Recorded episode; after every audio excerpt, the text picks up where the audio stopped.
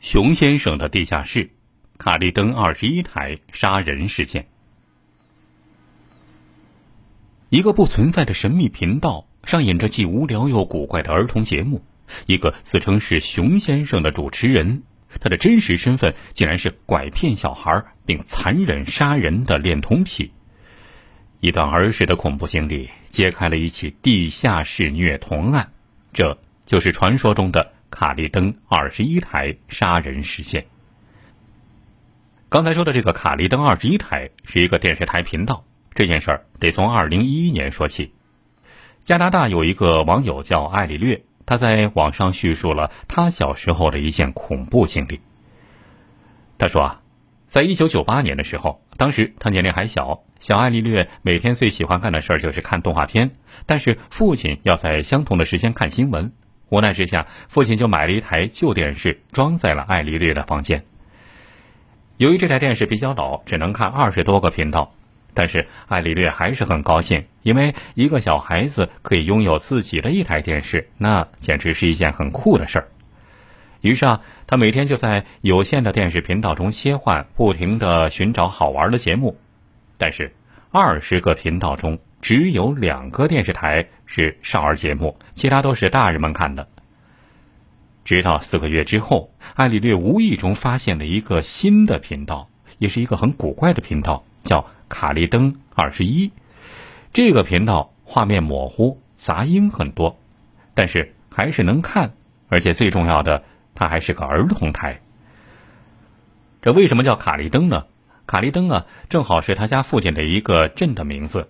所以说，这应该是一个地方电视台频道，而且只会在每天下午四点到九点播放，其他时间呢都是一片雪花。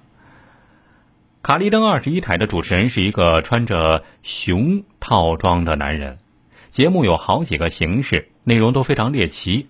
艾丽略当时还是小孩，很多内容都听不大懂，但是长大之后，他回想起来。当时节目里说的都是关于一些恋童癖和暴力的内容，而想到自己也差点成为受害者之一，直到现在他想起来都有点后怕。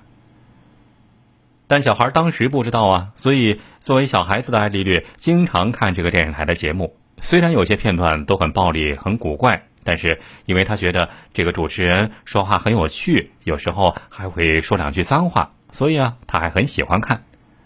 毕竟啊，孩子心智没有健全，无法分清善恶。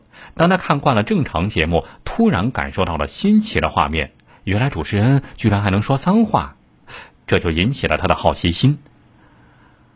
卡利登二十一台的节目就是这样，既猎奇又毫无逻辑。其中啊，有一个节目名字叫《笨蛋鲍比》，角色就是一只叫鲍比的右手出现在桌面上。而且每次节目内容都是这只右手和不同的物品互动，简直是无聊之极。比如有一次是波比遇到了一个番茄酱瓶子，但是打不开，于是啊就伙同另一只手不停的拍打瓶子。还有一个节目叫《熊先生的地下室》，则是这家电视台的主要节目，主持人就是穿着这个狗熊套装的熊先生。每集都会有不同的嘉宾，也就是各个年龄段的小孩儿。比如，其中有一集，熊先生正坐在桌子前玩跳棋，不一会儿听到了门铃声，原来是两个小孩来了，看样子都不会超过八岁。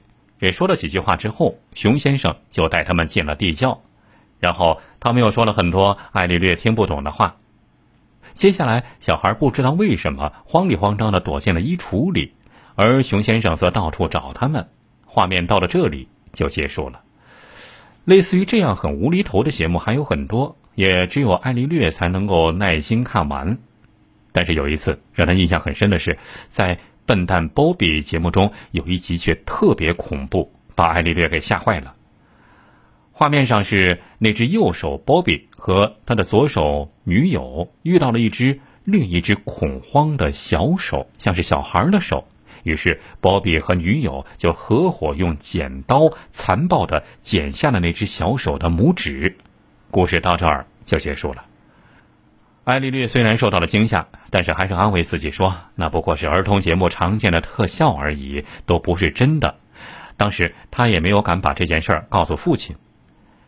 而且还有一次是在熊先生的地下室节目中，画面是熊先生站在门口和一个十一岁左右的男孩在争论，内容是那个男孩说想让妹妹回家，于是熊先生让他滚，小男孩害怕了，临走的时候留下了一句：“我会带警察来。”熊先生暴怒，马上冲了过去。那个小男孩发出了一阵尖叫声，然后整个画面全都黑了。在之后的节目中，有时候熊先生还会面对镜头，亲切的说：“你们好啊，小朋友们，想不想探望一下熊先生的地下室呢？如果想的话，就给我写信吧。”然后镜头就切到了一张纸上，上面有一个地址。艾略略发现这个地址竟然离自己家很近，于是。他就天真的写了一封信，寄给了这个地址。直到长大之后，安丽略才想到，当初那个地下室的那名小男孩，或许就是那集波比剪掉小手指的那个主人。后来，可能那个小男孩的命也丢了，熊先生就开始寻找新的猎物。但是，小艾丽略不知道啊，在他发出信之后，很快就收到了熊先生的回信，信是这么说的。亲爱的艾丽略，很高兴你的来信，谢谢你想来地下室探望我。我们可以一起看电影，或者去森林里露营。在这封信里，熊先生把他的地址写在了信中。不过这一次，小艾丽略把这封信交给了父亲。父亲看了之后，竟然也欣然同意带他去熊先生家玩。他还以为那是摄影棚之类的地方，但是。就在父亲带着小艾丽略到了那个地址之后，父亲也傻眼了。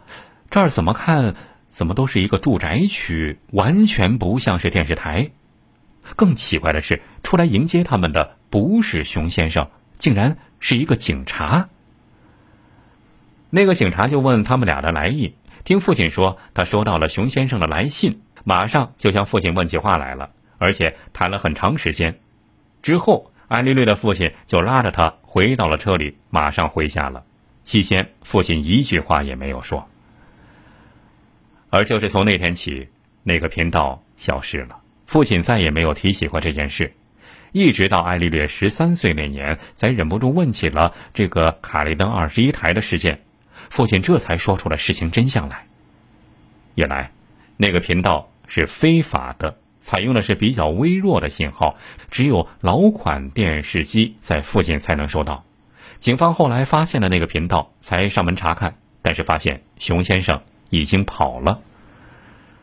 而经过警方调查，这个熊先生是一个普通的中年男子，就住在附近，而且一直以来他都把诱骗过来的小孩子关进地下室，满足自己的恋童癖，也强迫他们拍摄节目。后来，警方在附近的草地上挖出了大量支离破碎的尸体，总共有十六具，年龄介于四岁到十三岁之间，都是附近失踪的孩子们。而艾丽略还算是命大，幸亏逃出了一劫。后来长大之后的艾丽略想起了这件事儿，就对这个频道进行了调查。他后来发现，在网上也有人说看过那个频道，看过那些节目。甚至还有两个当地的少年说，熊先生还活着，并且住在家乡的一个下水道里。于是艾丽略就去那个下水道进行探索，但是什么也没发现，而且看那里也不像是能够住人的地方。艾丽烈在网上公开了这件事之后，没有想到不久之后，他竟然收到了一封电子邮件，署名是熊先生。邮件内容是：艾丽烈。我最亲爱的男孩，你知道我每天都在想着你吗？当我想起你那俊俏的脸庞，心就会融化。那天你探望我的时候，我正好外出去找食物。我为错过两次接待你的机会感到非常抱歉，但我保证很快就会来找你。我会送你去见见我现在养的其他小朋友。